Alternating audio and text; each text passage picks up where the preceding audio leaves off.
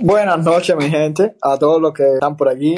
Para todos los que nos escuchan desde Cuba, un saludo fuerte desde aquí, desde La Habana, Cuba. Esto es un space de Hilo Cívico y hoy vamos a hablar de Proyecto Varela. Hola, Leo, Luis Michel, un placer. Un abrazote, viejo. Aquí estamos. Gracias, Leo. Gracias, José Carlos. Y eh, saludos a todos los que están acá compartiendo. Entonces, eh, vamos a hablar un poquito sobre los inicios del proyecto Varela, el espíritu del proyecto Varela, las consecuencias que trajo eh, el proyecto Varela. Una vez más, gracias a, José Carlos, a Leo, por este espacio para dar a conocer el proyecto Varela. No te preocupes, que ahí te tenemos una batería de preguntas y te vas a sentir. Así eso que acabas de dar de preámbulo, por ahí le vamos a entrar. En la sociedad cubana de, dentro de Cuba existen ciertos tabúes que todos los conocemos, y entonces estos temas no se tocan mucho, ¿no? Entonces, eh, si te soy sincero, voy a ser aquí lo más sincero posible. Yo me enteré del proyecto Varela hará, qué sé yo, 20 meses, no hará dos años que yo me enteré del proyecto Varela, de que hubo un proyecto Varela, de quién fue Osvaldo Vallá y todo. Estoy siendo totalmente sincero. Entonces, como tú te podrás imaginar, yo empecé a buscar información, pero no es lo mismo siempre escuchar de primera mano las experiencias y todo. Entonces, y nada, te lo debíamos. Y aquí estamos. ¿Están listos para hablar con nosotros? Listo. Ok, vamos a empezar entonces. Primero, para que la gente te conozca y los, yo sé que en Twitter aquí todo el mundo te conoce, pero bueno, los que nos escuchan eh, diferido por otras plataformas de podcast y por Telegram. Sí, gracias. Bueno, mi nombre es Luis Michel Céspedes Rodríguez. Pertenezco al Movimiento Cristiano de Liberación desde el año 1998. Tú tenías apenas tres años. En estos momentos resido en Costa Rica. Soy el representante del Movimiento Cristiano Liberación en la región tratamos siempre de enviar un mensaje de esperanza con nuestros proyectos y siempre eh, unidos con el pueblo de Cuba, que al final es el protagonista de, su propia historia. Pues nada, gracias. Ya todo el mundo sabe quién, tú eres. Eh, vamos a empezar. ¿Qué cosa fue el proyecto Varela y cómo tú llegaste al mismo? Bueno, no se puede hablar del proyecto Varela sin antes no hablar del movimiento Cristiano Liberación, probablemente no se puede hablar del movimiento Cristiano Liberación si no mencionamos al proyecto Varela. Entonces voy a hacer un poquito un preámbulo acerca de lo que es el MCL, que es casi como se le conoce por sus siglas, para que podamos entender un poco el contexto del proyecto Varela. El movimiento cristiano de liberación o movimiento cristiano liberación se funda el 8 de septiembre de 1988. Se funda la parroquia del Cerro eh, son cinco personas, cinco católicos de la parroquia del Cerro, que ya tenían alguna inquietud acerca de lo que se debería hacer en Cuba en la década del 80. La década del 80 fue una época, una década muy pobre en cuanto a, a surgimiento de movimientos y partidos en Cuba. Tenemos un, un éxodo masivo comenzando la década de 1980. Todas las personas que estaban dentro de Cuba que que por alguna razón estaban preparadas para formar una oposición y una disidencia, pues salieron de Cuba. Digamos que todas aquellas personas que estaban inconformes con el régimen, y el régimen hace esto a cada rato, eh, son válvulas de escape, para entonces bajar la tensión, alivianar el estrés político de Cuba, y entonces abre estas eh, migraciones, estos éxodos masivos. Bueno, en, los años 80 pues salieron muchas de estas personas y excepto que yo recuerdo ahorita, hubo solamente en esa, en esa década, hubo solamente la fundación de dos partidos o dos movimientos. Uno lo fundó Gustavo Falcos Bernes, que era el Partido por los Derechos Humanos, que fue en el año 85, si la memoria no me falla, y en el año 88 el Movimiento Cristiano de Liberación. Fue, fue una década muy tranquila, muy apacible.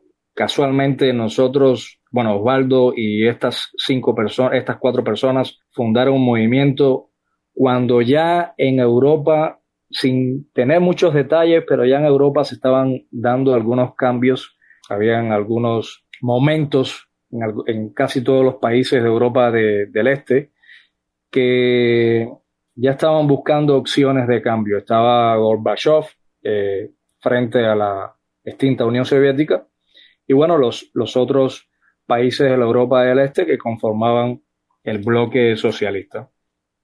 en 1988, el 8 de septiembre, se funda el Movimiento Cristiano de Liberación. Osvaldo Payá, Dagoberto Capote, Fernando Avedo, Santiago Cárdenas y Ramón Antúnez. Son las cinco personas que fundan el movimiento. ¿Por qué se funda el Movimiento Cristiano de Liberación? Bueno, eh, ellos vieron la, necesidad de, aquel mensaje que se enviaba a través del Evangelio, a través del posicionamiento de compromiso con, con, el ser humano, los trasladó a ellos a ese, espíritu humanista cristiano estaba basado, por supuesto, en los valores del Evangelio y en la doctrina social de la Iglesia. Es muy importante eh, hablar de esto, rescatar esta parte porque es el fundamento del movimiento cristiano liberación. No es un movimiento confesional. En nuestro movimiento hay personas que son masones, que son evangélicos, personas que no tienen ninguna definición de creencia. Y entonces, eh, aunque no es confesional, pero sí nació bajo el espíritu del humanismo cristiano, basado también en la doctrina social de la Iglesia, que es muy amplia, es muy rica, tiene una experiencia de más de dos mil años. Entonces, estos fueron los, las causas por las cuales Osvaldo Payá y, Dagoberto Capote, Fernando, Santiago y Ramón Antúnez fundan el, MCL. Excepto Osvaldo, que ya sabemos las circunstancias en las que murió. Los demás viven, eh, viven en Estados Unidos. Y eh, bueno, de, estos, de estos cuatro restantes, todavía hay tres personas que se mantienen pues colaborando con, con el MCL, ya son personas que pasan los 70 años bueno, todavía siguen colaborando con, el movimiento. El movimiento es miembro de algunas instituciones y organismos internacionales como lo es la organización, la Internacional Demócrata de Centro, la Organización Demócrata Cristiana de América y otras eh, organizaciones que son muy afines, digamos, al contexto del espíritu humanista cristiano. Vamos a hablar de también de los procesos que se vivieron en los primeros años. Hay una anécdota el otro día estábamos escuchando a, alguien en un, en un space que nombraba a Carlos Saldana, que era el ideólogo del Partido Comunista en una época, precisamente en esta época, y además era miembro del Buró Político. Y Carlos Saldana en el año 91 se refirió al proyecto, al, Movimiento Cristiano de Liberación como un movimiento de muy pocas personas y despectivamente nos llamó pues eh, los doce apóstoles. Son como los doce apóstoles, refiriéndose a la cantidad de personas que formaban parte del movimiento. Eran un poquito más de personas, pero no eran doce, pero él en, tono burlesco trató al movimiento de esta manera. En ese mismo año, Osvaldo Payá, Rey, Iglesias y, Ernesto Freddy Martini se postulan para candidatos a diputados a la Asamblea Nacional. Siempre ha habido una concepción dentro del movimiento de implosionar al régimen desde dentro, entonces, este fue el primer experimento en la que participaron, bueno, eh, Regis, que es el actual vocero del Movimiento Cristiano de Liberación, y Ernesto Freddy, que también conforma el equipo del Consejo Coordinador del Movimiento. Bueno, la respuesta fue la que siempre se espera, ¿no? De un régimen totalitario. Fueron reprimidos. Eh, la casa de Osvaldo la pintaron con chapapote, le pusieron gusano, payá, asesino, payá mercenario, y por ahí está la foto, que la podemos en algún momento ilustrar, pero por ahí está la foto para que los que no la conocen, pues por lo menos la conozcan. Esto fue uno de los actos de repudio más grandes que se le ha hecho a un opositor en Cuba, porque eh, siempre han tratado de, de, mantenerse con el tema de, gritar improperios y demás, pero nunca habían dañado inclusive la fachada de la casa y Inclusive entraron a la casa en ese momento, eh, regaron todas las cosas que había en la sala, las tiraron, entraron varios de la seguridad del Estado y la policía y, revolcaron toda la casa. Y en la fachada le pusieron payá, gusano y demás improperios. Esto fue el inicio de la época que en los años 90 tuvo un poquito más de auge, eh, distanciándose de la década del, del 80, donde había sido un poquito más lento, el proceso de la disidencia. A raíz de que ya se había caído el campo socialista, los países de Europa del Este habían dejado de existir, estaban transitando hacia, hacia la democracia, no todos, pero sí la mayoría, Y entonces fueron años muy difíciles donde tuvimos un periodo para los que son de, de esa época, bueno, los que somos de esa época, donde había una escasez de alimentos y de cualquier necesidad básica. Hubieron también brotes de enfermedades donde afectaron a muchísimas personas, sobre todo en el tema óseo y en el tema de la vista. Y aunado a eso, bueno, el, Cuba dejó de ser subsidiado por el Consejo de Ayuda Mutua Económica, el CAME, donde este bloque socialista de Europa del Este subsidiaba a Cuba con alimentos, con, con, muchas herramientas para poder sostener a Cuba en la posición que estaba, desde inclusive desde el año 61, cuando se generaron aquellos conflictos que terminaron en la Guerra Fría. Y todo este panorama fue el que incitó a la creación de varios movimientos dentro de, la, dentro de Cuba, opositores disidentes, personas que pertenecían a, al Partido Comunista, instituciones del régimen cubano, y que dejaron de ser miembros de estas instituciones para formar parte de, del grupo de personas que lideraban eh, movimientos o partidos políticos dentro de Cuba. Hay varios casos de eso, por ejemplo, Marta Beatriz Roque Cabello era una, una economista renombrada, estaba eh, Vladimiro Roca, habían varios que fueron formando parte de esta, de esta nueva disidencia. Y el proyecto Varela empieza a gestionarse desde el año 97. Eh, Osvaldo tenía la idea, siempre tuvo la idea de implosionar al régimen desde dentro y esto, por supuesto, que tuvo sus complicaciones porque siempre vamos a tener una oposición a la oposición que puede ser generada desde dentro, desde algunos círculos internos y, por supuesto, el exilio que forma parte también de este pueblo, pero que no deja de ser crítico. Entonces, eh, empieza a gestarse la idea se encuentra que hay en la Constitución de 1976 un artículo, que es el artículo 88. Este artículo 88 pues tenía un portillo que se aprovechó para entonces generar y presentar el proyecto de arreglo. El, el artículo 88, inciso G, decía que se necesitaba como requisito indispensable que cualquier iniciativa que se gestara dentro del, de Cuba fuera al menos firmada por 10.000 ciudadanos que tuvieran la condición de electores, o sea, tenían que ser mayores eh, de 16 años. En algunos casos en Cuba inclusive, no sé si todavía se, se practica, pero a partir de los 14 años ya las personas, inclusive los, los, los niños, porque eran adolescentes todavía, podían ejercer el derecho al voto. En mi tiempo era a partir de los 16, yo voté con 16 la primera vez. Sí, yo recuerdo inclusive que en algún momento se aceptaron que personas de 14 años votaran. Pero bueno, forma parte de estas estrategias que hace el régimen cubano para generar más porcentajes en, en, estas eh, votaciones, porque en Cuba no se elige, sino que se vota. Entonces, el proyecto Varela nace primero de una necesidad de cambio y segundo, basado en un artículo de la Constitución del 76. ¿Por qué se le llamó Varela? Bueno, Félix Varela, no sé si todavía en algún momento se habla de Félix Varela, pero fue un sacerdote muy reconocido del siglo XIX, un intelectual además, como dirían algunos en el argot de hoy, un político de altos quilates, que supo llevar ese deseo de cubanía, de liberación a la corona española, convencido de que, de que la esclavitud no era, no era un medio de sometimiento al hombre, y que además de eso, por supuesto que los principios del Evangelio fueron fundamentales en este sacerdote. Padre Varela fue catalogado por uno de sus alumnos, que fue José de la Luz y Caballero, el primero que nos enseñó a pensar. Bueno, Varela era filósofo, fue físico además, él impulsó la enseñanza de la física experimental y fue un ferviente defensor de, del experimento como actividad docente. O sea, para la época era una persona muy adelantada.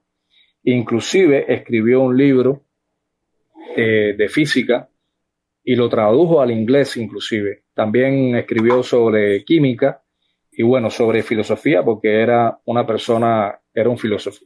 Rafael María de Mendive, que, que fue alumno de, de Félix Varela, fue profesor inclusive después de José Martí. Entonces por ahí podemos ver un hilo bien interesante de cómo fueron pasando estos, estos pensamientos de deseo de, del proceso de liberación frente a la colonia española, ¿no? A la corona española. Casualmente, esto es un dato de casualmente, ¿no? De casualidad, Varela muere en 1853, que fue el mismo año que nació José Martí. Entonces, eh, por ahí tenemos un, un, dato que también es muy coincidente. Esto es más o menos el preámbulo de por qué se le dio el nombre, por dónde venía el nombre, y eh, pues vamos a entrar un poquito más en lo que es la materia del proyecto Varela.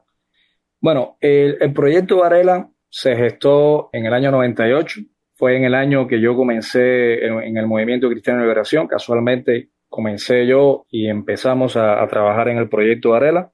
Tenía cinco puntos esenciales. La presentación de estos cinco puntos era el derecho a libertad de expresión, el segundo punto la libertad de asociación, el tercer punto que ahorita está muy en, en debate es el de la amnistía, el cuarto punto era el derecho a formar empresas, que las personas tuvieran posibilidad de formar empresas. Y el quinto punto era una nueva ley electoral que permitiera elegir y ser elegido al, al, al pueblo, cambiar el sistema de elección y transitar a, la democracia. Bueno, el, caso de Cuba es un caso muy peculiar, sobre todo hablando del, quinto punto, porque el sistema parlamentario que existe en Cuba, que bueno, se puede considerar un sistema parlamentario con rasgos presidenciales, donde hay una escala de, de posicionamientos de gobierno donde el ciudadano, por supuesto, que no tiene participación. Están las asambleas municipales y los consejos populares, están las asambleas provinciales, que ahora se le llaman intendencias, y la Asamblea Nacional. Entonces, en ese esquema, era muy difícil que se pudiera lograr un cambio de, de presentación de estos, de estos derechos, puesto que la constitución en sí misma era de carácter socialista donde el Partido Comunista era el rector o sigue siendo el rector de la vida política, económica y social del país. Y entonces el proyecto Varela venía a romper ese esquema e implosionar nuevamente desde dentro con un cambio en la, en la, en la ley electoral. Y bueno, basado en el artículo 88, inciso G, ellos presentaban 10.000 firmas o, o, la ciudadanía presentaba 10.000 firmas y ellos eh, ya por haberse presentado estas 10.000 firmas, tenía que tramitarse un referéndum. Una consulta popular que tenía que hacerse dentro de la Asamblea Nacional del Poder Popular, donde los diputados tenían que debatir el proyecto Varela y entonces tenían, por supuesto, que, también llevar a, las personas exponentes del, del proyecto Varela. Fueron 11.020 firmas las primeras que se presentaron ¿verdad? Estamos hablando de que eh, se comenzó en el año 1998 y en el 2002, 10 de mayo del 2002, se entregaron las primeras 11 yo lo escucho y digo, cuatro años para reunir 11.000 firmas. Y esta gente quiere que nosotros tumbemos la dictadura en sí. tres meses. Sí, sí, bueno. es normal. Eh, Sobre todo en Twitter vamos a tumbar la dictadura, ¿verdad? Es... Sí. Eh, Michelle, ¿y cómo entra usted a, a formar parte del Movimiento sí. Cristiano de Liberación y a formar parte okay. del proyecto? Eh, yo, cuando tenía 18 años, yo pertenecía, 18 años, yo pertenecía a un comité que se había formado en Santa Clara, que era del Partido de, de, de los Derechos Humanos que había fundado Gustavo Alcorbernes. Gustavo Alcorbernes fundó este, este partido y había un, un especialista en traumatología, creo que era, Llorens de apellido. Yo iba a la iglesia, eh, siempre he sido una persona de iglesia, entonces Llorens también iba a la iglesia. Y un día empezamos a conversar y entonces yo siempre había tenido un proceso diferente quizás a muchas personas, a compañeros míos de estudios y demás. Y entonces eh, Llorén me empieza, me empieza a conversar sobre este partido que se había creado y yo me uno a este partido, no me involucro mucho en algunas acciones, pero sí empiezo a formar parte de este partido. Luego, pues yo tomo la decisión de empezar a caminar por los caminos de, prestar un servicio más a la iglesia y entonces entro en un proceso de formación para eh, ser sacerdote. Estuve aproximadamente dos años en ese proceso, entro al seminario San Carlos y San Ambrosio. Dentro del seminario trabajaba Alejandro Payá, que es hermano de Osvaldo, y entonces Alejandro, eh, yo tenía muy buena relación con él. Bueno, Alejandro todavía vive, está, vive en Miami. Empiezo yo a conversar con Alejandro, que trabajaba en el seminario San Carlos y San Ambrosio. Por ahí al obispo le llegó algún chisme, porque siempre esto de los chismes no solamente en los space, y entonces al obispo le llegó el chisme de que yo había hecho algún pronunciamiento de formar parte de algún eh, movimiento o partido de oposición. El obispo me dijo tajantemente que yo no podía formar parte de ningún partido ni movimiento de oposición. Mi, vocación era otra y que yo estaba dentro del seminario y que, e, y que yo no podía pertenecer, por lo menos mientras estuviera dentro del seminario, no podía pertenecer a ningún partido y movimiento de oposición.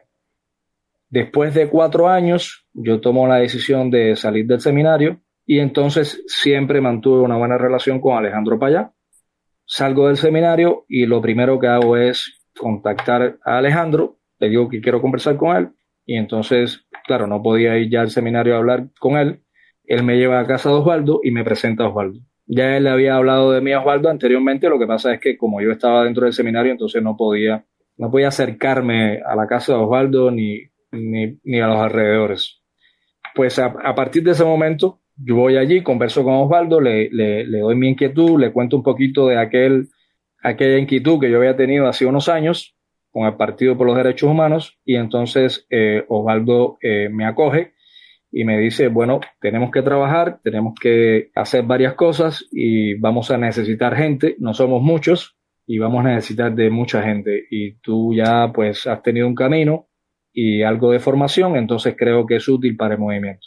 Y así es como entro yo al movimiento. Entrando yo al movimiento, se empieza a elaborar el, el proyecto Varela y entonces Osvaldo me, me da la, la, misión, por decirlo de alguna manera, de, como soy de Santa Clara, la gente, eh, Osvaldo decidió que, que yo formara parte del grupo que iba a gestionar el proyecto Varela en esa provincia.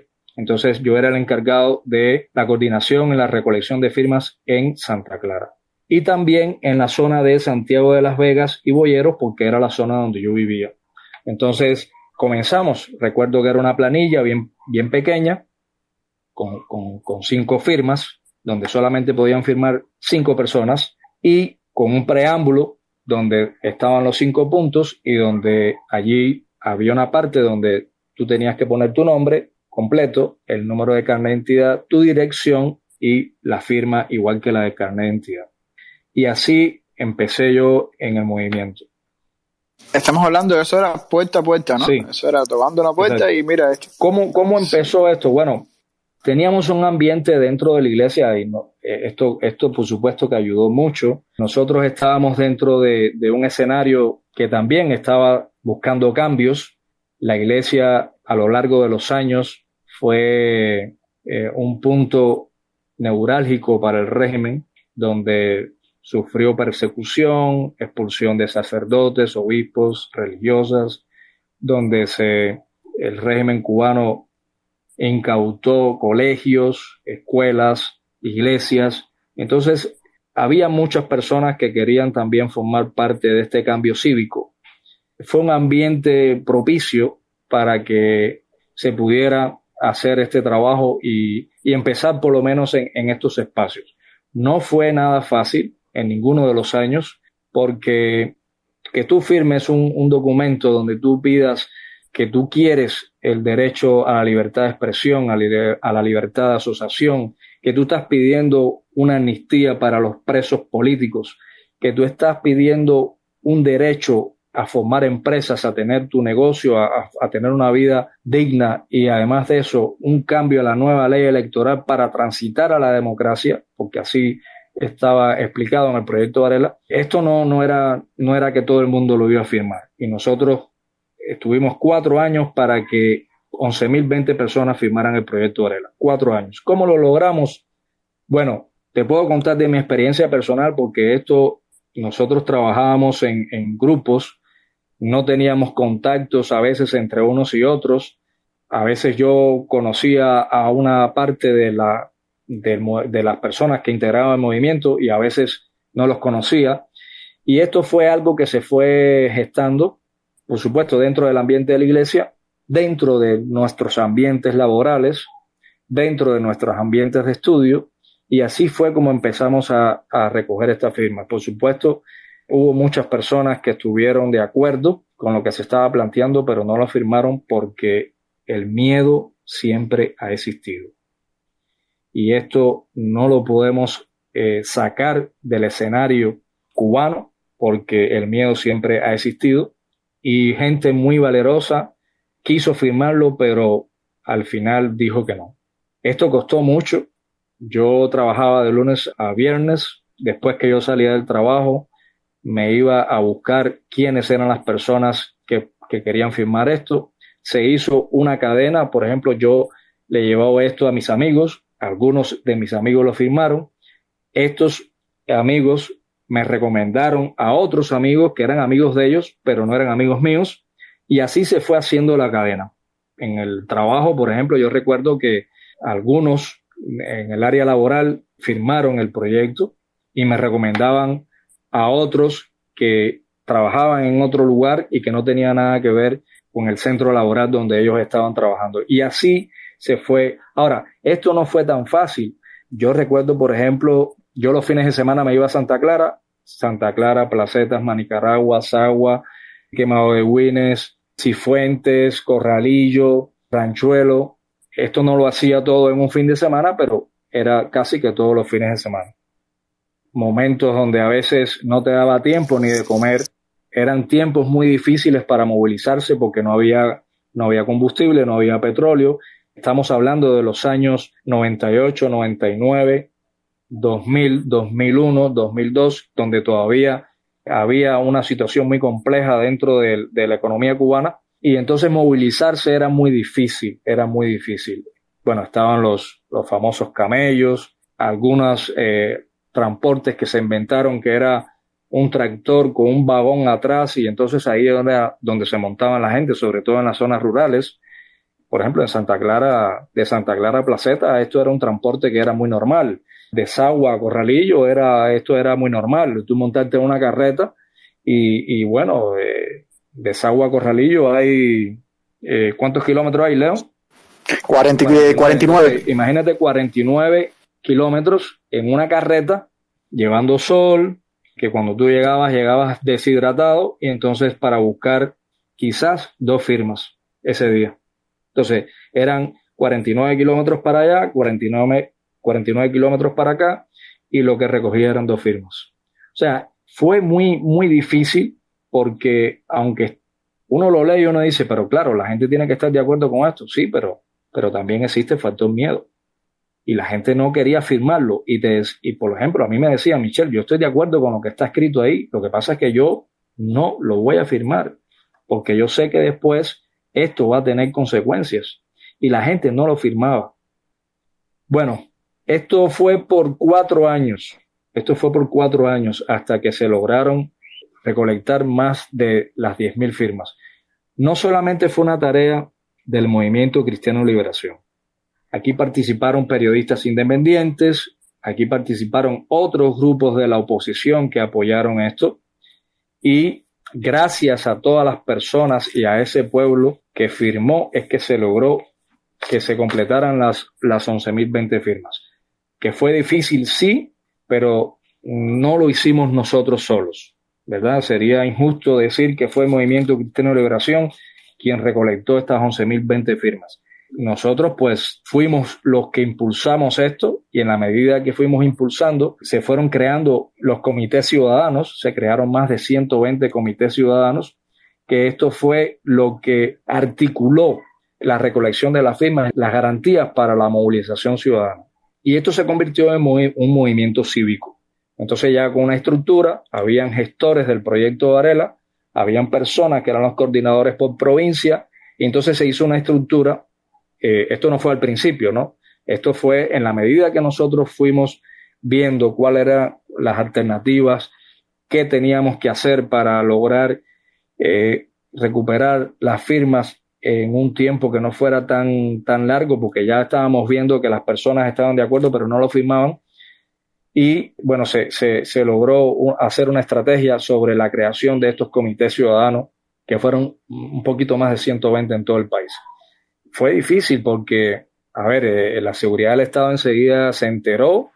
Exactamente, eso mismo que quería preguntarte, porque ahora mismo estamos viendo esto mismo que estábamos hablando, de que si uno es el asesor del Estado, el otro es el asesor del Estado, ¿sabes? Como hay miedo y el, y el susto de que, estoy hablando con no sé quién y puedo confiar en, en esta persona, ¿cómo ustedes hicieron? ¿Cómo ustedes pudieron eludir de alguna manera la persecución de la ciudad del Estado y cómo lidiaron con este miedo que, que muchos sentimos ahora de que, ok, estoy hablando con alguien, eh, puedo confiar en todo el mundo, porque por lo según lo que tú me cuentas, ustedes vivían por las calles, ¿sabes? Me imagino que te conocían que tú eras de la, del proyecto Varela. ¿Y cómo, cómo pudiste lidiar con este miedo, no?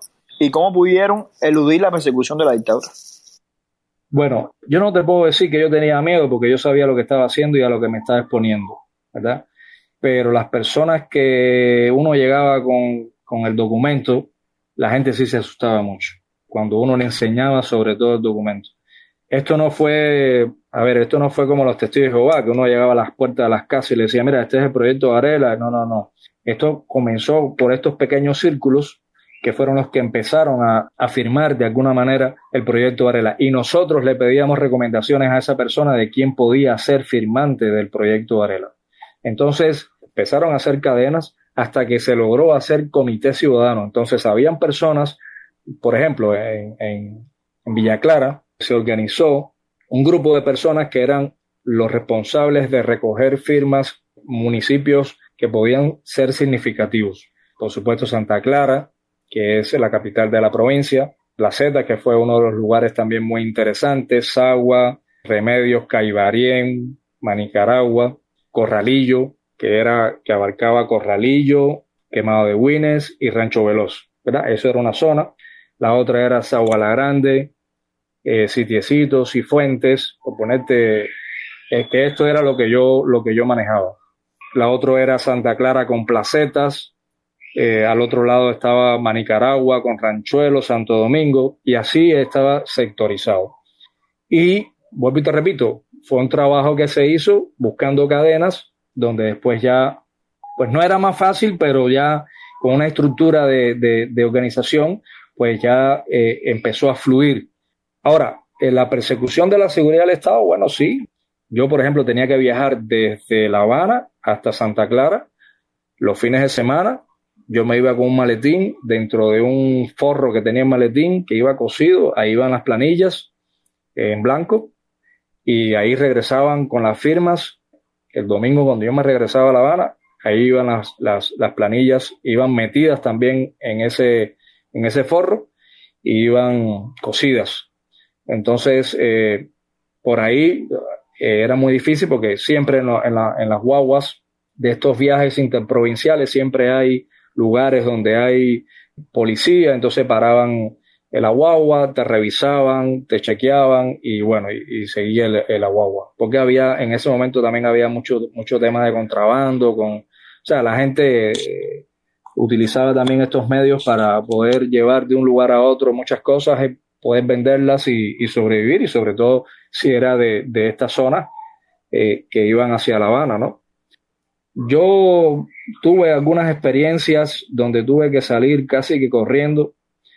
Por ejemplo, yo recuerdo en placetas que yo iba con un amigo que me estaba ayudando a, recoger firmas allí y la seguridad del Estado nos cayó atrás salimos corriendo, yo salí con el maletín, me fui a una de las calles principales donde, donde estaba allí eh, estas, eh, estas máquinas, ¿no? Que cobraban 20 pesos, una cosa así, para ir hasta Santa Clara y tuve que salir corriendo, montarme en una máquina y decirle al chofer que me llevara urgente para Santa Clara porque tenía un familiar muy grave en, en Santa Clara.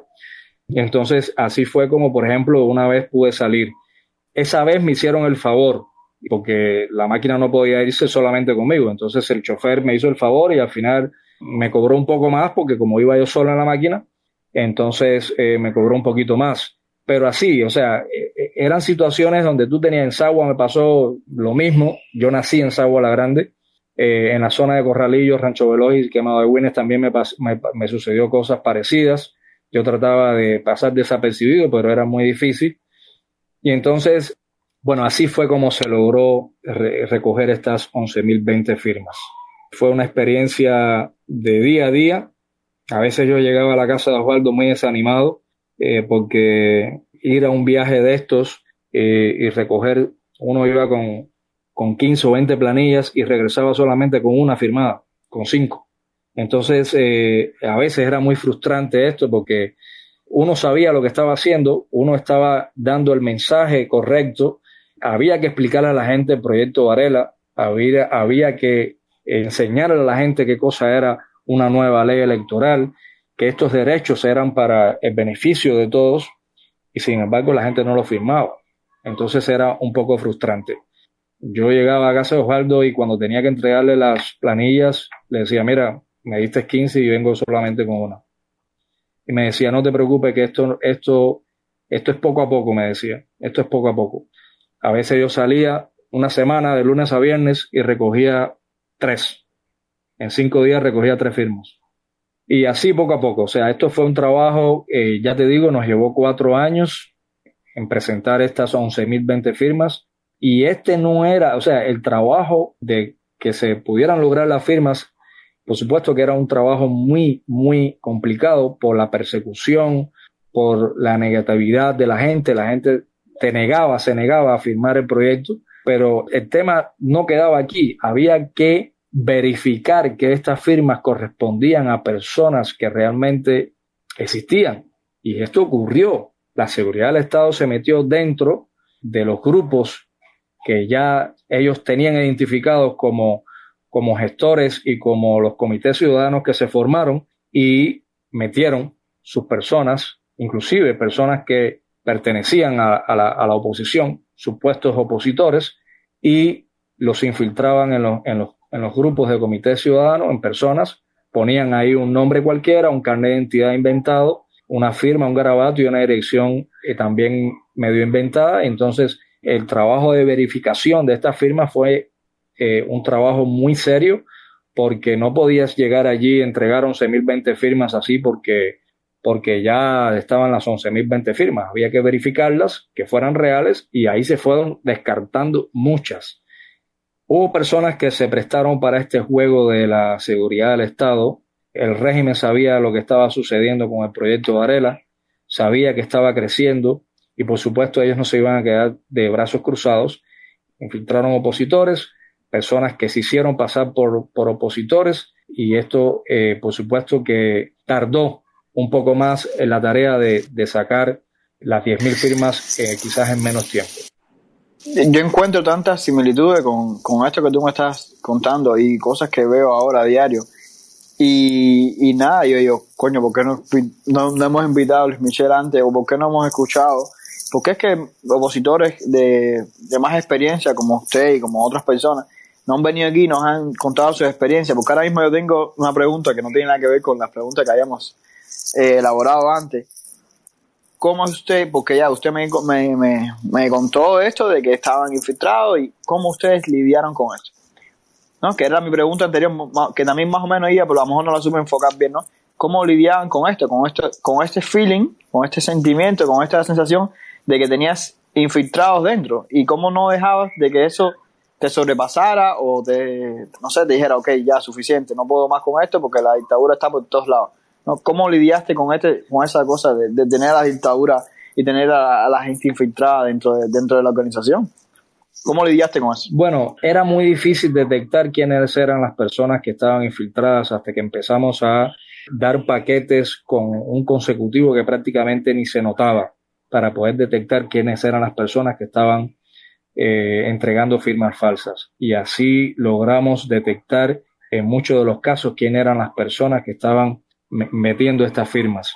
Era un trabajo muy complejo, José Carlos, porque no, o sea, cuando tú estás haciendo esto, tú estás concentrado en recoger firmas y no solamente recoger firmas, que la gente entienda que lo que está firmando está de acuerdo, porque tú puedes poner un, nombre ahí y decir, sí, sí, yo estoy de acuerdo. No, no, no, pero había que explicarle el proyecto de Varela punto por punto a estas personas que lo iban a firmar.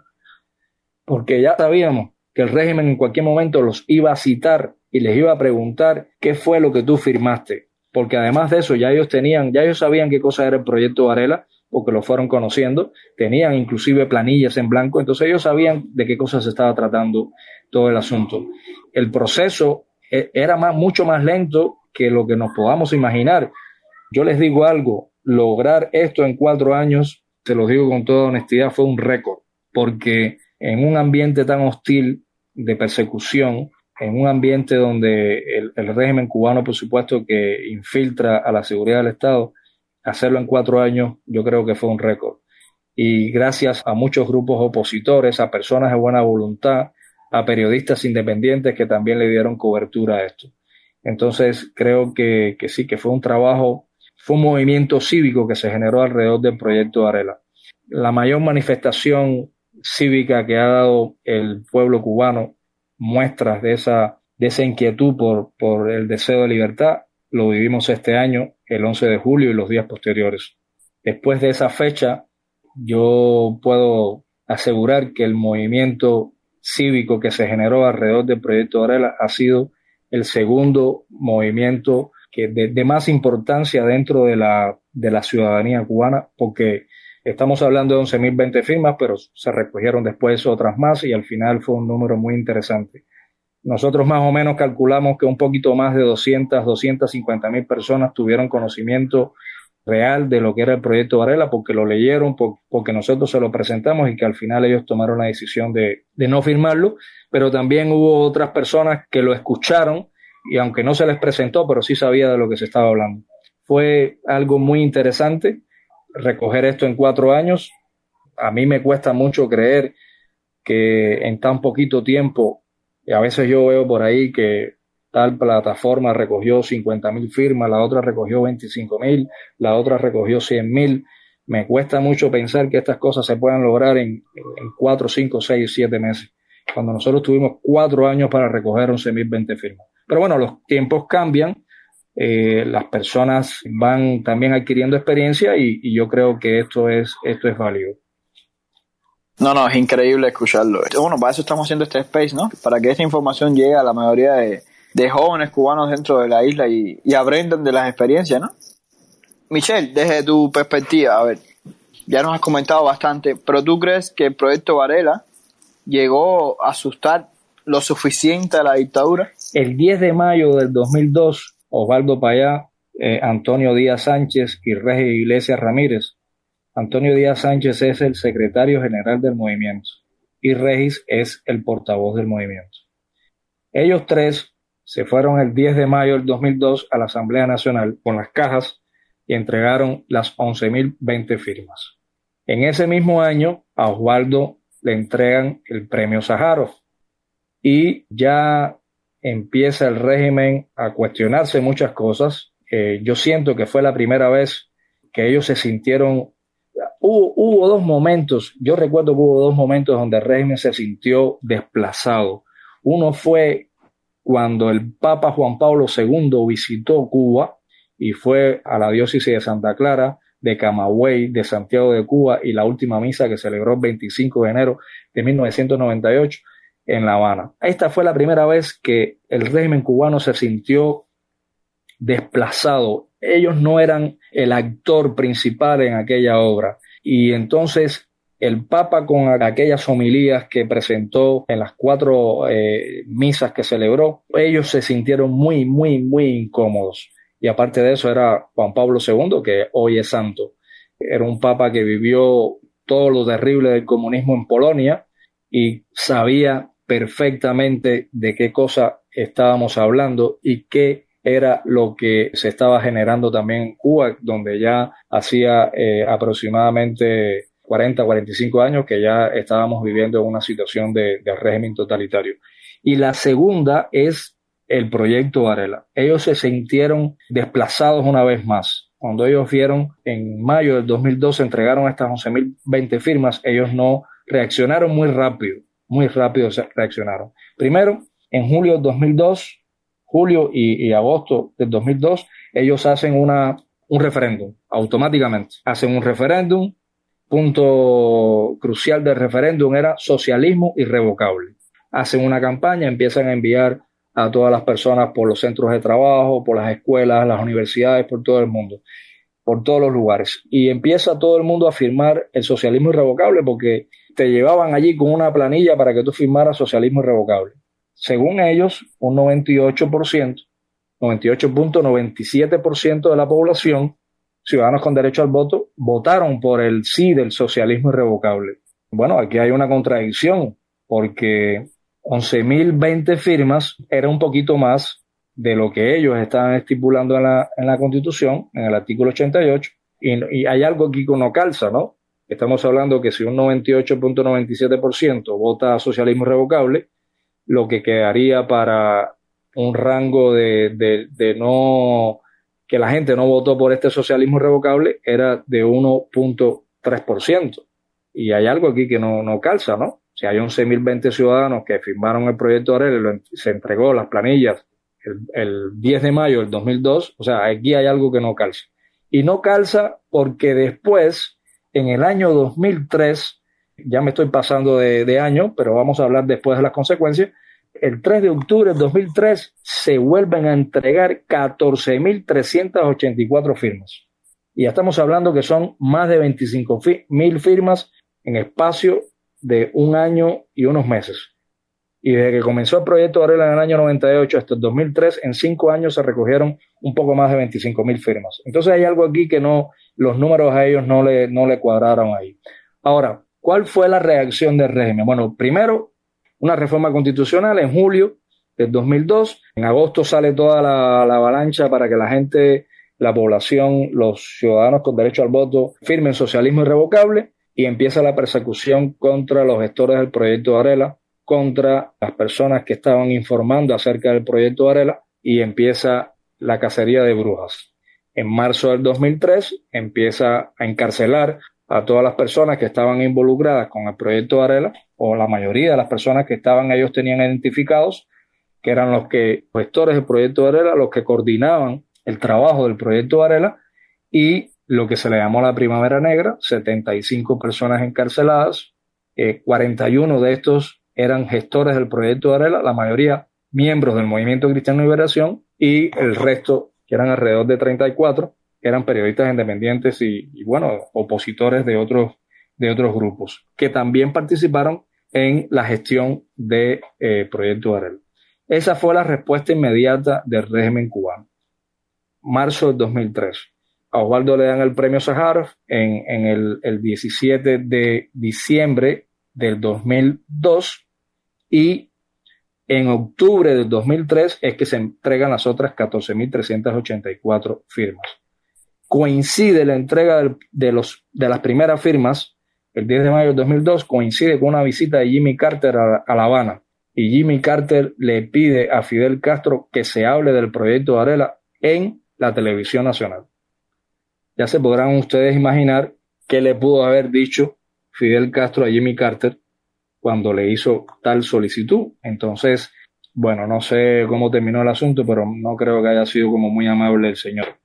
Después de los encarcelamientos, que las condenas fueron muy parecidas a las que están suscitándose ahora con los manifestantes del 11 de julio. Bueno, tenemos un caso que yo lo he comentado en algunos otros lugares. Jesús Mustafa Felipe, que era coordinador del Movimiento Cristiano de Liberación en Santiago de Cuba, la Fiscalía le pidió pena de muerte.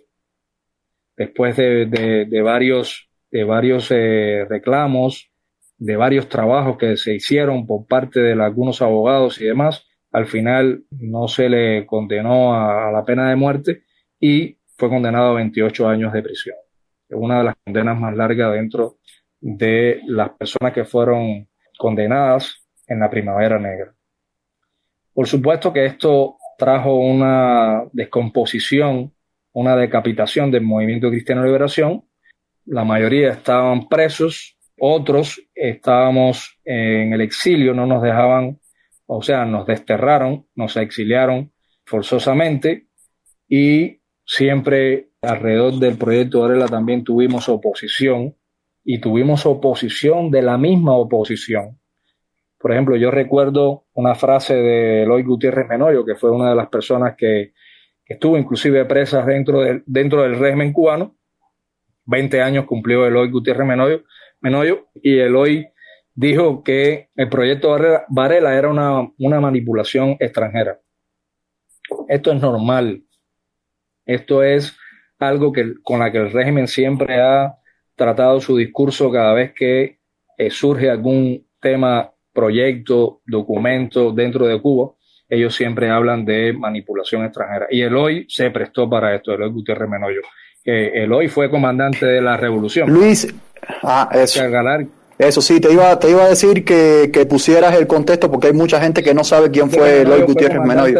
Entonces, luego por tener perdón, por tener desavenencias con, con Fidel Castro, fue condenado a 20 años de prisión, fue exiliado además, después regresó a Cuba y bueno, eh, cuando regresó a Cuba parece que se acopló a, a, las instrucciones que le dieron.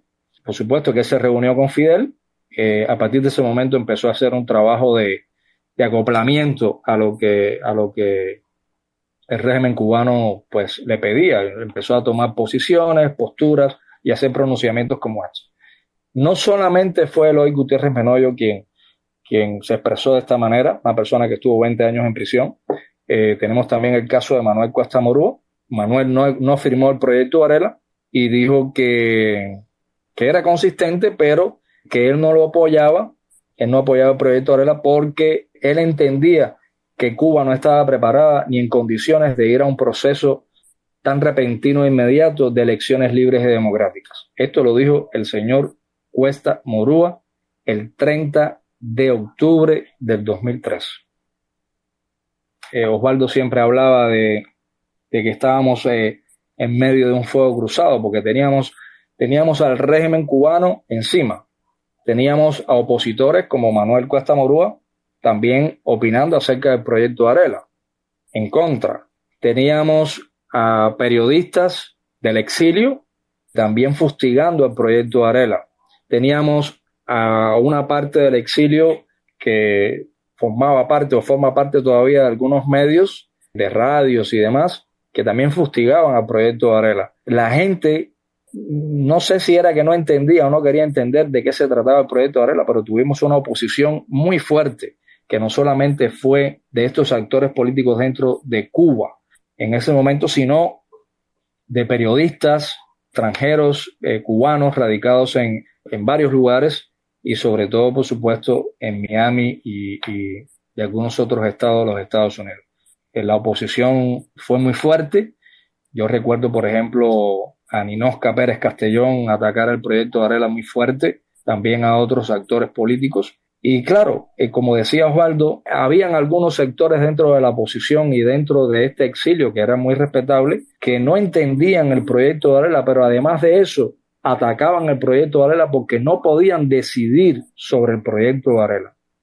Y claro, cuando en Cuba se genera un proyecto que sale de un grupo de personas que están dentro de Cuba y que no tiene ninguna dependencia con ciertos actores políticos del exilio, entonces esto empieza a generar algunas diferencias. Y eso fue lo que pasó con el proyecto Varela, un proyecto que nació dentro de Cuba, cubanos, no teníamos ninguna interpretación de lo que se tenía que hacer, porque nosotros éramos, éramos los que estábamos haciendo este proyecto, éramos quienes los estábamos llevando a cabo, y entonces a veces hay gente que no, esto no le gusta mucho. En el 2016 se entregaron las últimas 10.009 firmas. las entregó Rosa Rodríguez Gil, que es la actual coordinadora del Movimiento Cristiano Liberación en Ciudad de La Habana. Y quiero hablar un poquitito aquí porque aquí hubo un intento de manipulación. Rosa María, la hija de Osvaldo, contactó a Rosa Rodríguez entregar estas 10.009 firmas porque Rosa Rodríguez Gil no podía ir sola. Las firmas estaban resguardadas en un lugar y ella intentó manipular la entrega de las estas 10.009 firmas últimas para completar 35.393 firmas, colocándole pegatinas a las cajas donde estaban las firmas dentro, todas las planillas, afuera le pegó pegatinas de Cuba Decide.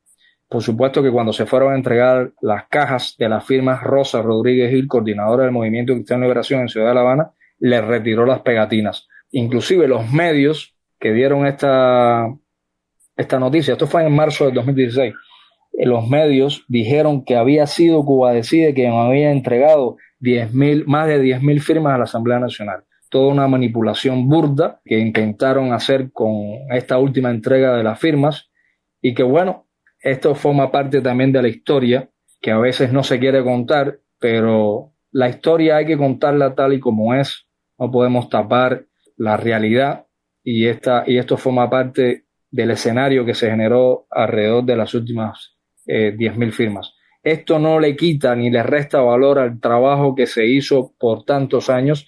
Estamos hablando que fueron 18 años que se trabajó con el proyecto Varela para recoger un poco más de 35.000 firmas. Automáticamente, cuando se hace la reforma constitucional en julio del 2002, por supuesto que esta, esta reforma que se hace de socialismo, socialismo irrevocable y las reformas que se hacen acerca del artículo 88 donde quedan supeditados artículos que el régimen sabe muy bien cómo hacerlo para, para blindar cualquier iniciativa ciudadana, pero sí fueron 18 años que se tomó para reunir todas estas firmas, las 35.393. Fue un escenario muy complejo porque también después surgieron otros proyectos como el proyecto Heredia que iban de la mano de cómo los cubanos que vivían fuera tenían, tenían el mismo derecho a regresar a su patria, Heredia fue un igual, José María Heredia, un desterrado eh, en el siglo XIX y entonces por ahí se tomó el nombre. Se hicieron otros documentos, el Diálogo Nacional, se conformó también otro documento, El Camino del Pueblo, que fue cuando eh, asesinaron a Osvaldo y a Jaro en el julio del 2012, que se gestó en el 2011 el documento El Camino del Pueblo, que también igual fue muy criticado por Cuesta Morúa, fue criticado por Oscar Elías Bisset, llamándole que era un documento que era para salvar al socialismo y al comunismo, porque siempre hay interpretaciones muy diferentes acerca de los proyectos que se hacen. Mm, lamentablemente es así. Yo escuchaba hoy, yo a veces entro a algunos space para escuchar y yo escuchaba hoy algo muy parecido. Estamos convirtiendo estos espacios que deberían ser de debate serio, de conocer parte de la historia de la, de la oposición cubana, y a veces convertimos estos escenarios en tribunales de la Inquisición, pero no tienen por qué preocuparse, esto es normal, no vayan a pensar que esto que se está generando a veces en estos espacios es de ahora. Esto, como ustedes lo han podido escuchar, lleva años estándose dentro de los mismos, eh, de la misma oposición, en la misma disidencia, nada que ahora más o menos se traslada a espacios como estos, pero creo que, que por ahí va la idea.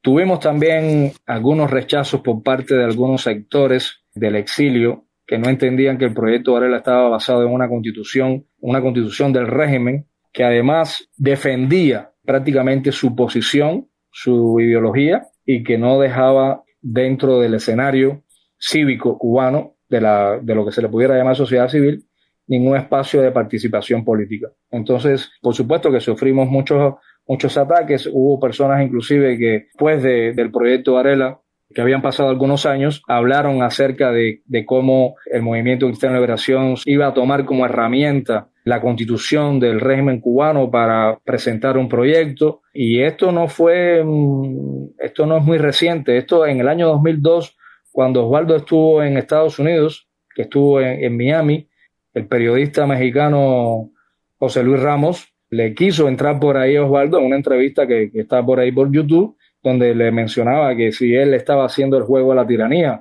o que estaba utilizando sus mismas, sus mismas leyes. Entonces, esto viene desde hace mucho tiempo. Eh, yo creo que las personas tienen derecho a, a criticar, a opinar, pero estas son las herramientas que nosotros como movimiento tomamos la decisión de hacer y creo que eh, yo no sé si pusimos en, el régimen en jaque, como dicen algunos por ahí, lo que sí pudimos lograr muchos actores dentro de Cuba en todos estos años donde se recogieron las firmas era que el pueblo tuviera participación de un movimiento cívico que se generó dentro de Cuba. Y en el discurso que Osvaldo ofreció en el Parlamento Europeo cuando fue premiado por el premio Sájarov, él lo dijo, hay un reconocimiento de que en Cuba hay un movimiento, un movimiento cívico que está luchando por sus derechos. Y creo que esto es rescatable y que esto es algo muy válido dentro del movimiento cívico cubano y pasará a la historia como uno de los acontecimientos más importantes en, a finales de la década de, los 90 y, y principios de este siglo. Sin duda alguna, yo creo que, sí, y es nuestro deber eh, aprender de esto. Creo que toda la nueva generación de disidentes, opositores o, cualquier cubano que, que quiera una Cuba mejor debería leer y escuchar en este caso sobre el, sobre, el proyecto Varela y el movimiento de Cristiano Liberación. Michelle, tengo una pregunta. Sé que a lo mejor, eh, sé que no son los mismos tiempos, que no es la misma incluso que ellos cambiaron su constitución. ¿Crees que sería posible reeditar en la actualidad el proyecto Varela o implantar algo parecido al proyecto Varela? Yo creo que no, José Carlos, porque primero el régimen ha blindado su propia constitución y la ha blindado para que la ciudadanía no tenga ningún resquicio legal donde pueda tener participación política y cívica. Entonces, ahorita empezar a buscar alternativas dentro de una constitución, yo no sé si llamarle constitución o, un reglamento de, de, prisión, yo no sé si sería válido empezar a buscar resquicios legales dentro de un, algunos le llaman mamotreto, bueno, puede ser también que sea un mamotreto. La constitución de, que ellos le llaman constitución de 2019, no deja ninguna alternativa para buscar resquicios legales. Ahora, hay herramientas que se pueden utilizar, por ejemplo, que son herramientas legales que se pueden usar fuera del ámbito constitucional, como leyes que se puedan propiciar, por ejemplo, para la liberación de presos políticos y demás.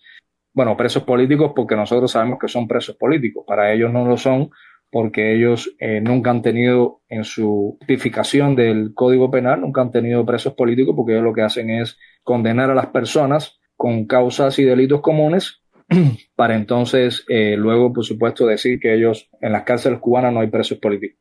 Pero creo que ahorita no sería viable buscar alternativas a partir de la Constitución y lo digo con total honestidad porque ningún movimiento ni partido político en Cuba durante los 63 años que llevamos de, de tiranía ha buscado más el tema de transitar de la ley a la ley más que el movimiento cristiano de liberación inclusive nosotros en el 2016 tuvimos una, un proyecto, se llama Un cubano, un voto, por el cual Eduardo Cardé fue preso, fue detenido tres años, que inclusive estuvo grave dentro de la prisión porque metieron a dos prisioneros, a dos presos comunes en la celda donde él estaba y le metieron unos punzonazos en el estómago, en la parte abdominal y estuvo muy grave y casi que muere. El, un cubano, un voto lo que buscaba también era un, es un proyecto buscando una nueva ley electoral, pudiéramos decir que es el hijo del proyecto Varela y se hizo en honor a Osvaldo y a Harold. ¿Qué pedía, por ejemplo, este, este un cubano un voto? Bueno, la relación jurídica que existe entre el Estado y la ciudadanía era más que todo eliminar el derecho pasivo del voto, restablecer el voto ciudadano. Por supuesto, teníamos otros puntos, son cinco puntos, una campaña electoral con, con que incluía los medios de difusión masivos que, existen en Cuba, la exclusión de las Fuerzas Armadas eh, Revolucionarias, el Ministerio del Interior, como aspirantes a cargos públicos. Eh, o sea, eh, lo que estábamos pidiendo ahí era la desactivación completa de estos, de este ministerio, de las Fuerzas Armadas. Cuarto punto era que el presidente y el vicepresidente fueran elegidos directamente por el pueblo, elección directa, no un sistema parlamentario como el que existe ahora. Y el quinto era una ley práctica de participación de partidos, o sea, que las personas se pudieran, pudieran conformarse en partidos que presentaran sus programas de gobierno y demás, y que igual, lo mismo que se planteaba en el punto número 5 del proyecto Varela, implosionar al régimen desde dentro, buscando un proyecto, implosionar al régimen desde dentro para el pueblo tuviera participación cívica y política eh, en la toma de decisiones de un gobierno de transición. Siempre estamos hablando de gobierno de transición. Aquí nuestros proyectos, ninguno ha sido encaminado a, tener cohabitación, convivencia con el régimen, reformas dentro del régimen. Ese no es nuestro estilo. Nuestro estilo siempre ha sido de, de cambio y cambio radical. Y probablemente esto suene muy fuerte para algunos, para algunos opositores dentro de Cuba, donde tenemos diferencias por estas mismas causas, de que el régimen cubano, eh, por supuesto que va a sentirse muy cómodo con una oposición que lo que está buscando son reformas dentro del mismo sistema. Y, hay versiones donde algunos actores políticos del escenario disidente y opositor cubano plantean este tipo de reformas, inclusive reformas graduales, eh, en una convivencia total con el régimen, y ir ganando espacios paulatinamente. Y es lo que nosotros le llamamos cambio fraude, o sea, que al final es un régimen con la misma rectoría del Partido Comunista de Cuba sobre la vida de los ciudadanos y los cambios son que a lo mejor haya un poquito más de papa, que la gente pueda quizás tener un, un, stand ahí vendiendo frutas y la represión sigue intacta. Michelle, un veterano del proyecto Varela como usted y ojalá yo pudiera conocer más y, aquí en Twitter interactuara más con nosotros, con personas como usted. ¿Qué cree de la situación de la posición actual en Cuba? Bueno, eso es un poco difícil expresarse acerca de una posición de la oposición. Nosotros ahorita estamos enfrascados en una campaña, creemos que junto a lo que el pueblo puede hacer de movilización ciudadana en las calles cuando el pueblo decide hacerlo. Y esta campaña que estamos eh, intentando llevar a principales parlamentos del mundo, a los gobernantes que quieran solidarizarse con el pueblo cubano, creo que es lo que va a hacer que exista un cambio eh, en Cuba y un cambio con derechos, un cambio donde no existan simplemente reformas para ganar un poquito más de espacio dentro de la sociedad. No, eh, cambios radicales. Osvaldo decía, mi candidato es el cambio y quiero votar por él. Entonces, un, escenario donde el cubano pueda sentirse protegido por una constitución que represente los intereses de, la ciudadanía, cambios donde el, el pueblo pueda tener derechos que hoy no los tiene. Entonces, el escenario ahorita es muy complejo porque hay muy pocos que estamos en esta, en esta posición de la que te estoy comentando. Hay muchos que están detrás de un reformismo y de una cohabitación o una convivencia con el régimen cubano. por supuesto, a esto el régimen le conviene, le sirve porque no tiene oposición frontal, sino leal. Y entonces, claro, a ellos el tema les suena muy bien, les suena excelente. Entonces, Michelle, mi última pregunta. ¿qué nos sugieres o qué me sugieres a mí y a todos los jóvenes y no tan jóvenes que, somos jóvenes en esto de, la disidencia, de la posición, de ya ser pensadores independientes, como yo siempre digo. Yo digo que yo soy un pensador independiente, ¿no? Que, que ya yo empecé a pensar y ya me desperté, y entonces es muy difícil volverme a acostar a dormir. Entonces, ¿qué nos sugieres a todas estas personas que sentimos este despertar, que muchos son jóvenes que no conocemos al proyecto Valera o no conocemos toda esta experiencia que ustedes ya han vivido, ¿no? ¿Qué nos sugieres en, este contexto de, lucha contra la dictadura? Bueno, a veces sugerir estando, estando fuera es muy complicado. A mí me cuesta mucho sugerir o proponer algo a personas que están dentro de Cuba te pudiera sugerir, José Carlos, que mantengan ese mismo espíritu, ese mismo espíritu que, se logró eh, el pasado 11 de julio y los días posteriores. Yo creo que ese tiene que ser hoy el punto de referencia cualquier proyecto que se vaya a hacer dentro de Cuba. El proyecto Varela forma parte de la historia de la oposición cubana, de ese movimiento cívico cubano, pero a mi parecer es el 11 de julio lo más reciente, lo más espontáneo, lo más cívico que se ha logrado por parte de ese pueblo en seis décadas. Entonces, tengan como referencia todo el escenario que se, que se pudo generar en esos días. Ese es el punto de partida. El punto de partida es salir a manifestarse a las calles espontáneamente. Se pudiera coordinar, coordinar, pero ya eso son estrategias que deben asumir ustedes cómo lo van a hacer. Estrategias que sean eh, reales, ustedes puedan lograr que esto se pueda llevar a cabo. Las redes sociales son importantes, pero nosotros no teníamos redes sociales y nosotros hicimos un trabajo cívico con las personas de mano en mano. Entonces, esa es la diferencia de hacer un trabajo cívico con el pueblo cara a cara a hacer un trabajo cívico con el pueblo desde las redes sociales. Ahí es donde radica la diferencia estaba hablando por la mañana con un amigo que también es opositor, ¿sabes? También es disidente desde hace mucho tiempo, incluso antes que yo. estábamos hablando sobre el proyecto de Varela, que se yo sé cuánto, y yo me acuerdo que le dije, y nosotros, esta gente que en el medio de los 90, cuando no había nada, era bicicleta para aquí, caminando para aquí, para allá, recogiendo firmas, y nosotros nos quitan el internet y fumamos tremendo de para que la nosotros, por ejemplo, eh, ah, yo te pongo un ejemplo, eh, en mi casa no había teléfono. La persona que vivía al lado de mi casa era el presidente del CR, un señor ya mayor, buena gente el hombre, pero bueno, era el presidente del CR y había sido, eh, él había sido piloto, yo vivía en Boyeros y la mayoría de las personas que, que, viven en Boyeros, casi que todo el mundo trabaja en el aeropuerto, por lo menos en las zonas muy, muy cercanas.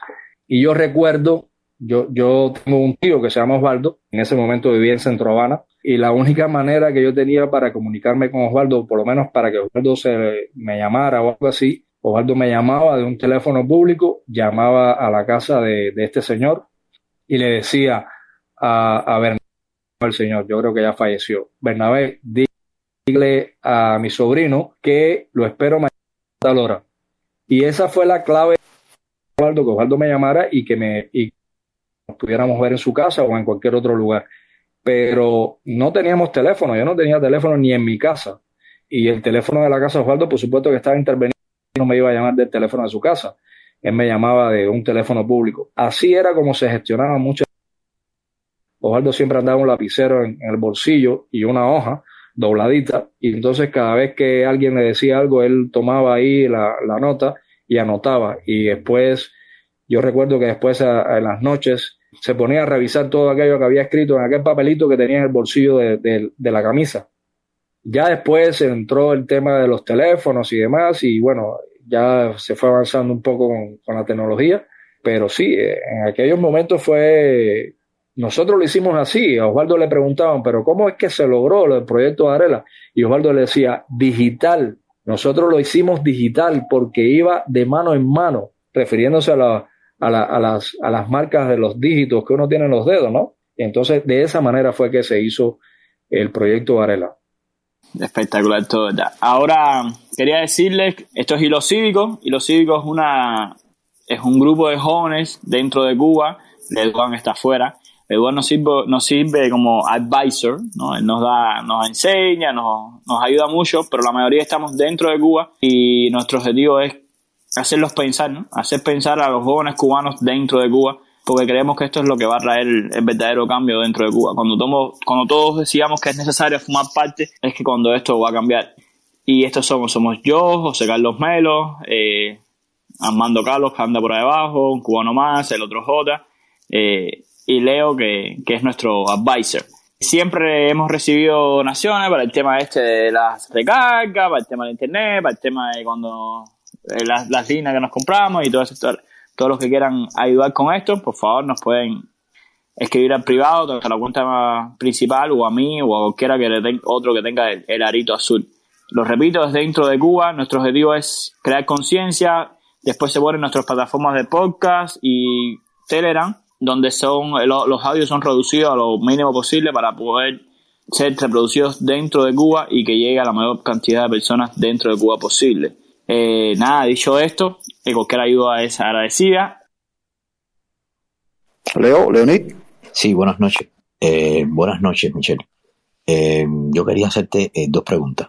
la primera pregunta va acerca de cuál es tu percepción, es decir, tu opinión sobre la actitud o la, el papel que juega la Iglesia Católica o que está jugando la Iglesia Católica y que ha jugado y que jugó en su momento cuando el proyecto Varela en, dentro de eh, o en relación con la oposición cubana.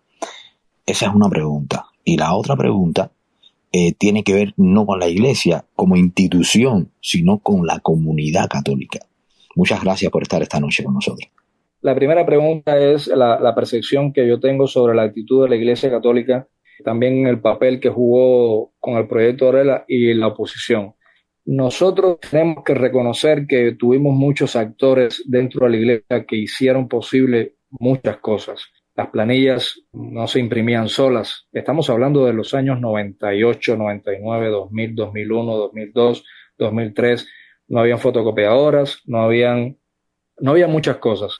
La iglesia somos personas, es una institución, pero las instituciones no existen solas, las personas somos las que los conformamos y la iglesia como, como pueblo de Dios jugó un papel muy importante. Nosotros comenzamos inclusive en nuestro, en nuestro ambiente eclesial, empezamos a, a diseminar el proyecto de Arela y a darlo a conocer dentro de ese ambiente.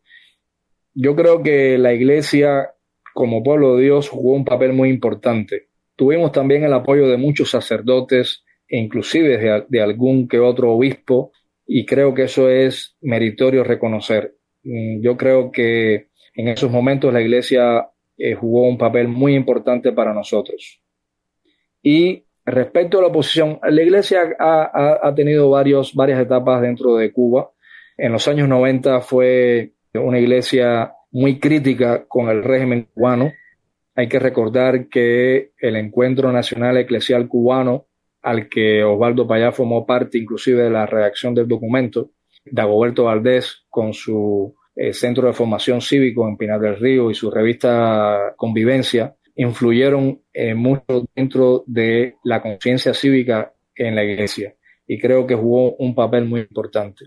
Hubo por parte de algunos actores que se infiltraron dentro de la iglesia, que formaron parte de espacio laical que Osvaldo eh, denunció como comisarios políticos a Roberto Vega, a Roberto Vega, a, Leinier Hernández, Harold Cárdenas, eh, que ahora está haciendo lobby en los Estados Unidos, es un, es un lobista del régimen cubano, bueno, Roberto Vega ah, lleva este año, sacó un, proyecto que se llama Cuba Próxima, que es de estos proyectos mismos que yo estaba hablando ahora, de, reformadores del, dentro del régimen, y Osvaldo los llamó comisarios políticos. Pero estas personas se infiltraron dentro de la iglesia, formaron parte de, esta, de estos espacios que tenían voz dentro de la iglesia, porque eran, revistas y demás, y que empezaron a... Tuvimos también dentro de la iglesia algunas otras personas que de alguna manera quisieron hacernos oposición. Pero bueno, eh, esto forma parte de la, de la historia. La iglesia como pueblo sí, sí tuvo el fundamental en el desarrollo de, del proyecto Varela. Bueno, muchos de los que estábamos de gestores dentro del proyecto Varela y que formamos parte de esta, de esta coordinación y de esta dirección, eh, somos, somos personas de iglesia. Y Osvaldo fue un católico eh, desde que nació hasta, hasta el día que murió. Entonces, eh, creo que, que, sí, la Iglesia como institución y como, y como pueblo de Dios apoyó a, la, nuestro movimiento, al movimiento cívico cubano y al proyecto Varela. Sí, buenas noches a todas las personas. Gracias por la oportunidad de participar. mi más profundo respeto y admiración para Luis Michel por toda la labor que ha estado desarrollando durante todos estos años. En algún momento, Osvaldo Payá o alguna de las personas integrantes del Movimiento Cristiano Liberación consideraron la posibilidad de llevar un plebiscito vinculante para Cuba. Gracias y que tengan buenas noches. El 17 de enero de 2011, Osvaldo Payá hace un pronunciamiento y menciona la palabra plebiscito, porque el régimen acostumbrado a hablar siempre en nombre del pueblo en la sesión ordinaria de la ONU en diciembre del 2010. Eh, por supuesto, habla igualmente en nombre del pueblo. Entonces, Osvaldo, eh, en ese momento, en enero, después que, pasa todo lo del fin de año y demás, como un documento eh, respondiendo al régimen cubano de que no hablara más en nombre del pueblo y que si ellos estaban tan seguros de que el pueblo quería más socialismo, que le preguntaran en un plebiscito. Pero esto no pasó a ser de una respuesta. O sea, esto nunca fue ni un proyecto, ni, ni el Movimiento Cristiano de Liberación, ni Osvaldo Payá concibió la idea de que se llevara a cabo un plebiscito en Cuba, por varias razones. Una, porque un plebiscito en Cuba no tiene razón, es inviable, por muchas razones. Una, porque para llevar un plebiscito en Cuba tiene que estar aprobado por el presidente de la República. El presidente de la República es quien otorga que se realice un plebiscito. Pero esto no queda ahí, el plebiscito tiene que ser aprobado por la Asamblea Nacional. Entonces, si los 606 diputados que tienen la Asamblea Nacional de Popular aprueba el plebiscito, entonces se realiza un plebiscito. Ahora, ¿Por qué es inviable? Bueno, muy sencillo. Legalmente, ¿verdad? ¿Por qué es inviable? Primero porque el régimen no va a permitir un plebiscito, una consulta popular, que es lo que es un plebiscito dentro de Cuba. Si con costos deja que la gente salga de su casa, imagínate que pueda, que la gente pueda plebiscitar en Cuba. En segundo lugar, digamos que el presidente proponga la idea del plebiscito. Luego que la Asamblea Nacional, todos los diputados se pongan de acuerdo y digan que sí al plebiscito. ¿Ok? ¿Quién va a realizar todo el escenario que lleva un plebiscito? Bueno, yo recuerdo, por ejemplo, el plebiscito que se hizo en Chile, duró nueve años para prepararlo y, y el plebiscito que se hizo en Chile cuando estaba Pinochet fue porque Estados Unidos y Alemania presionaron a, Pinochet para que hiciera el plebiscito. Pero además de eso le, le, brindó ayuda económica porque en aquel tiempo la economía de Chile estaba casi que prácticamente igual que la que tiene Cuba. Entonces, Pinochet, después de tanta presión, accedió al plebiscito, pero los Estados Unidos y Alemania tuvieron que poner dinero para plebiscitar en Chile. Y estamos hablando que un plebiscito es mucho más alto el costo que una elección presidencial, probablemente el doble o el triple. Entonces, ¿de dónde eh, vamos a sacar, digamos que pase todo este proceso, de dónde vamos a sacar todo ese dinero para, para realizar un plebiscito en Cuba? Porque estamos hablando que son miles de millones de dólares, ¿de dónde lo vamos a sacar? Ahora, es una herramienta, el plebiscito es una herramienta, pero no forma parte en ninguno de sus de sus denominaciones forma parte de ninguna, ningún proyecto ni nada que el Movimiento Cristiano de Liberación haya hecho durante los últimos 33 años que tiene de existencia. La pregunta central es, ¿qué sucede con Movimiento Cristiano Liberación y Rosa María Payá? ¿Y eh, cuál es la situación en ese sentido? Esa es la pregunta concreta. Después que asesinan a Osvaldo y a Harold, el Movimiento Cristiano de Liberación sufre una, una, baja muy importante. Osvaldo estaba formando a Harold en, el proceso de liderazgo dentro del movimiento. Las otras personas estábamos fuera. Habían otros dentro de las provincias. Nosotros tenemos coordinadores en casi todas las provincias. Y entonces, cuando, cuando asesinan a Osvaldo, bueno, es muy difícil eh, manejar un tema de reestructuración cuando asesinan a, un líder de un movimiento o de un partido, y en el caso de Osvaldo, que era una persona, eh, era un, líder carismático, innato, ha sido inclusive hasta muy difícil de reemplazar dentro del, del, movimiento democrático cubano. Entonces, nosotros, pues empieza ahí el proceso de, reestructuración, viendo cómo vamos a hacer. Eh, ha sido muy difícil. Eh, ya habían sido amenazados inclusive algunos coordinadores eh, en las provincias de que le iba a pasar lo mismo que a Osvaldo. Imagínate, la gente siente miedo, que te digan que te van a asesinar igual que Osvaldo. Esto toma aproximadamente dos años. Se hacen unas elecciones en el 2014, noviembre de 2014. Dentro de los digamos que dentro de los estatutos de movimiento está que el coordinador nacional tiene que residir en Cuba. Eso no lo puede cambiar nadie. Entonces, eh, al, al, al, surgir esto, pues por supuesto que deja por fuera a todas las personas que, que están fuera de Cuba y que no, y que no eh, pueden participar en este momento. Rosa María en ese momento estaba residiendo ya en los Estados Unidos ella eh, estaba fuera de Cuba y entonces no podía tener aspiraciones. Por lo menos si, si, si ella tenía aspiraciones a formar parte del liderazgo del movimiento cristiano liberación, tenía que regresarse a Cuba. Eh, no sé si ella en algún momento eso lo contempló, porque tampoco no nos hizo saber. Ella nunca perteneció al movimiento cristiano liberación. Ella formó parte del MCL después que Osvaldo muere y se le da a ella la coordinación por elección de la provincia de Ciudad de La Habana.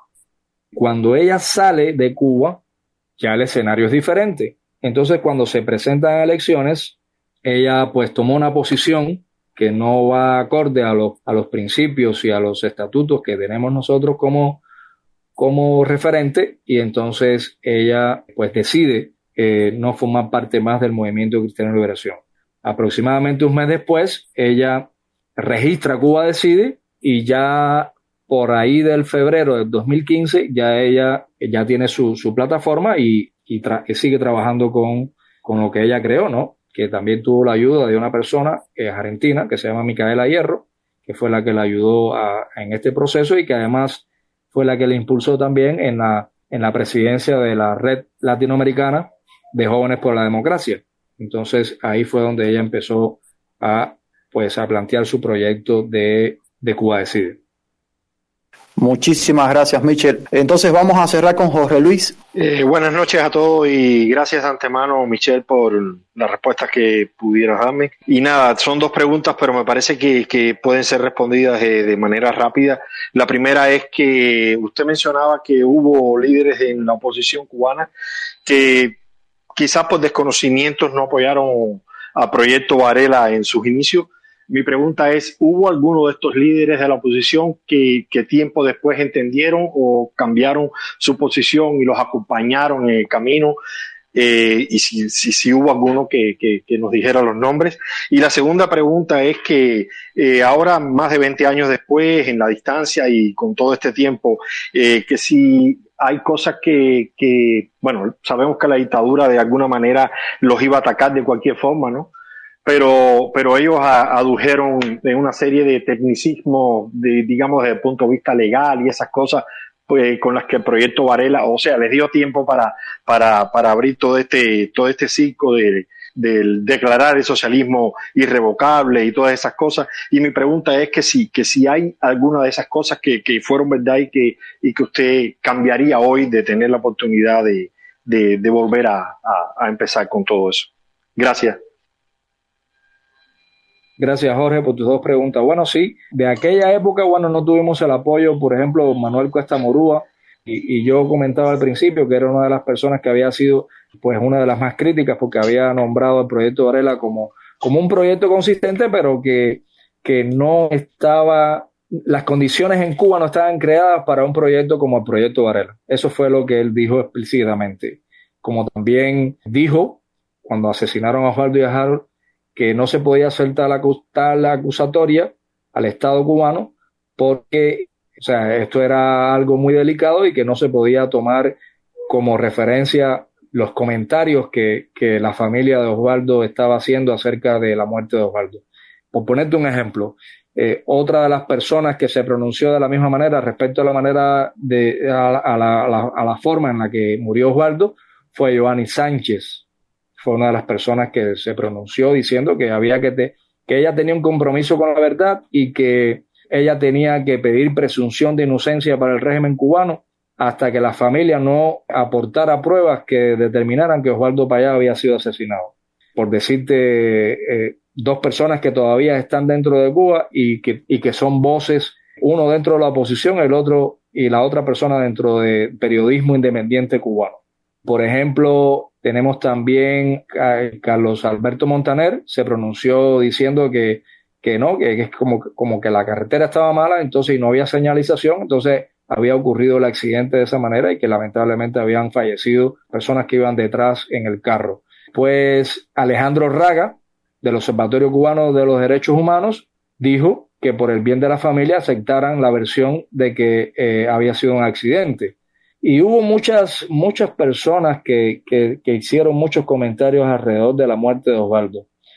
Eh, hace un año, el 6 de diciembre del 2020, Junior García dijo en una entrevista que le hicieron en, no sé, en un lugar, en un teatro ahí, en un baño, una cosa así, que él dijo que, que igual las condiciones no estaban creadas y que por eso el proyecto de Arela había sido un fracaso. ¿Verdad? Lo dijo textualmente, ahí está el artículo que creo que lo publicó Razones de Cuba. Eso fue lo que leí el año pasado cuando él, cuando le hicieron la entrevista, el año pasado en el 2020. Entonces, eh, alrededor del proyecto Varela siempre han habido posiciones muy encontradas, gente que, que le ha dado eh, un gran énfasis al, al movimiento cívico que se generó alrededor del proyecto Varela, otros eh, lo atacaron eh, y atacaron a la figura de Osvaldo diciendo que, que estaba eh, haciéndole juego a la, a la, dictadura, utilizando sus mismas reglas, sus mismas leyes.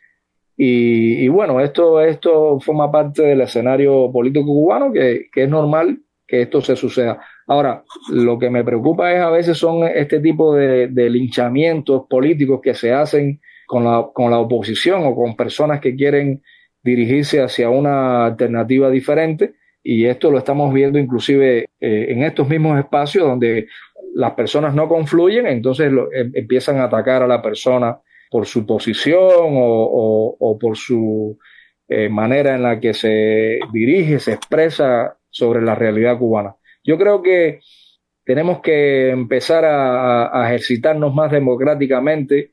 Quizás estos espacios puedan ser propicios para ello. El, la democracia es un ejercicio que se ejercita diariamente. Los países que tienen un sistema democrático todos los días ejercitan la democracia, porque la democracia no es que ya vamos a vivir en un sistema democrático y ya estamos bien. No, todos los días se ejercita la democracia. Entonces, yo creo que esto es lo mismo que tenemos que nosotros como cubanos aprender a hacer democracia desde nuestras perspectivas. Muchísimas gracias, Michel. Eh, vuelvo y reitero, esta es nuestra plataforma Hilo Cívico, Empoderando Ciudadanía. Los criterios son a modo personal, no son del, del, espacio propiamente. Y recibimos toda ayuda, donación, lata de compota, cerveza, eh, cerdo para fin de año. Usted Carne siéntase puerco, libre. Está a 250 pesos la libra. Ah, Oye, Pipo, tú llevas con la carne de puerco hace tres meses con la misma historia. Eh, pero sí, la cosa está difícil. Está ¿Tú no dura. viste Cuba Debate hoy? Ya un, un corto. ¿Tú no viste Cuba Debate hoy sacando recetas con pollo porque no hay carne de puerco? Cuba Bueno. Debate sacó hoy recetas con pollo para que la gente se meta en un canal porque ya no van a quitar hasta la cultura, ¿me entiendes? Olvídense ya de carne de puerco a fin de mes, ¿entiendes? Ahora es receta con pollo. Gente más funde el cerebro. Michel, muchísimas gracias. Eh, bonita noche a todos. Eh, Michelle, mil gracias de verdad. Te lo debíamos y nos los debíamos a todos los que desde Cuba nos escuchan. Este es nuestro objetivo, darles a conocer nuestra historia, porque esto es parte de nuestra historia. Y nada, aprender de ella. Aprender de ella y pensar, pensar. Como mismo Varela fue el que nos enseñó a pensar, ¿no, Luis Michel? Entonces, tenemos que pensar, cabrón, y analizar y no solo repetir por repetir, ¿no? Hay que pensar y, y ser pensadores independientes, como digo yo. Y eso es lo que va a dar el cambio de Cuba. Que todo el mundo se dé cuenta de que esto es la única solución. Cuba es un problema No, de todo. Más bien, más bien gracias a ustedes, José Carlos y, No, y a no. Leo, y a todas las personas que se mantuvieron por todo este tiempo acá en el Space. Eh, es importante que conozcamos la historia. El proyecto Varela ha sido la segunda movilización ciudadana más importante que ha tenido nuestra historia en los últimos 63 años. Eh, la primera, por supuesto, que fue el, el pasado 11 de julio y es ahí donde de- debemos mirar. Yo creo que estamos muy cerca de ese momento que tanto anhelamos y por el que tanto hemos luchado por todos estos años, a la memoria de todas las personas que han dado su vida por, por este proyecto Cuba de, liberación y todas las personas que hoy están encarceladas por esta misma causa. No olvidemos a estos niños que están encarcelados, eh, las personas que tienen prisión domiciliaria, que están esperando condenas, peticiones fiscales.